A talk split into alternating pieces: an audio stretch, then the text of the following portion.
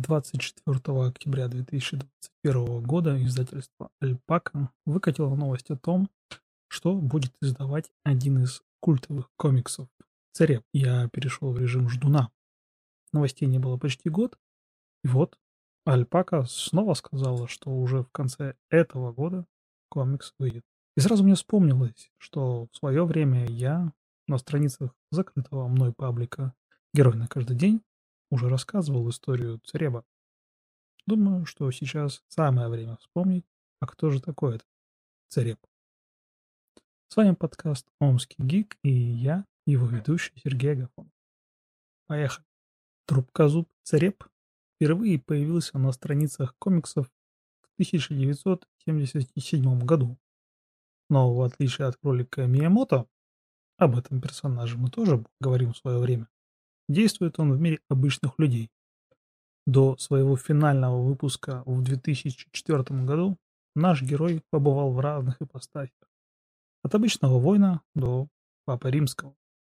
Но прежде чем приступить к знакомству с этим необычным героем, нам надо сделать небольшой экскурс в зоологию.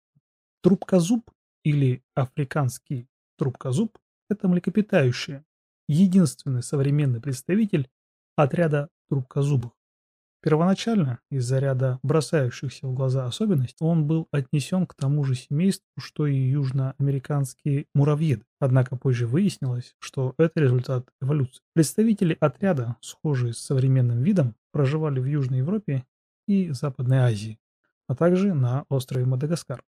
Однако к началу 21 века трубкозубы сохранились только в Африке, где распространены повсеместно к югу от Сахары, за исключением джунглей Центральной Африки. В свое время голландские колонисты дали трубкозубу название Артварк, что значит «земляной поросенок». Именно поэтому серия комиксов и получила название Церебус The Артварк. Внешне трубкозубы напоминают свинью с удлиненной мордой, заячьими ушами и сильным мускулистым хвостом, похожим на хвост кенгуру. Трубкозубы довольно медлительные, неуклюжи. При малейшем подозрении они прячутся в нору или закапываются. Как правило, трубкозубы молчаливы и только при сильном испуге издают подобие мычащего крика. Ну что ж, ознакомившись с несколькими выпусками комиксов, могу сказать, что Цереп перенял от своих природных родителей лишь внешний облик. Комиксах он болтлив, агрессивен и хитер. Теперь, когда мы более или менее понимаем, как выглядит герой, давайте познакомимся с историей его появления поподробнее. Цареп появился в декабре 1977 года в комиксе канадского художника Дэйва Хима. Он сам придумывал сюжет и рисовал комикс на первоначальных этапах. Позже к нему присоединилась его девушка, Дэнни Лоуберт а с 65 номера к ним присоединился еще один художник, канадец, который скрывался под псевдонимом Герхард. С самого начала комикс стал экспериментальной площадкой как по форме, так и по содержанию.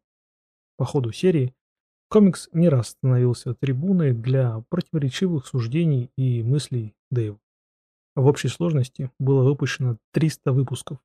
Это, на минуточку, почти 6 тысяч страниц, что сделало комикс самой длинной серией на английском языке, созданной одной творческой командой. Начиналась как пародия на меч и магию, позже серия о Церебе постепенно сдвигалась в темы, которые Хим хотел осветить. Политика и религия, власть и равноправие полов, духовность и многое другое. Становясь все более и более серьезной, серия породила термин «синдром Цереба», который означает серию или героя, неважно в каком жанре, которая началась как юмористическая или пародийная, но со временем становилась все более серьезной и целостной. Уже начиная с 26 номера, когда стартовала вторая сюжетная арка под названием «Высшее общество», история обрела целостность. В ней стали появляться сквозные сюжеты и персонажи, мир Цереба стал обрастать своей мифологией и правилами. Все 10 романов позже сложились в коллекцию из 16 книг, получившую название Церебус Фонбукс. Откуда такое название, спросите вы? Все просто. Из-за объема. На выходе сборники получались толщиной с телефонный справочник. К тому же они печатались на газетной бумаге низкого качества, а первые сборники к тому же имели черно-белую обложку. В целом, это необычный персонаж, который оказал на индустрию комиксов значительное влияние.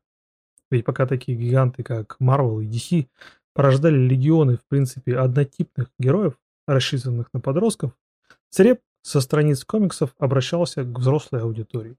Думаю, что лучше меня об этом персонаже скажет великий и ужасный Алан Мур. Цереп, с позволения сказать, для комиксов то же самое, что водород для периодической системы. Тут и добавить-то нечего, кроме того, что как только комикс попадет в мои цепкие руки, я обязательно расскажу вам о нем на страницах своего телеграм-канала, а о сюжете еще и расскажу в подкасте.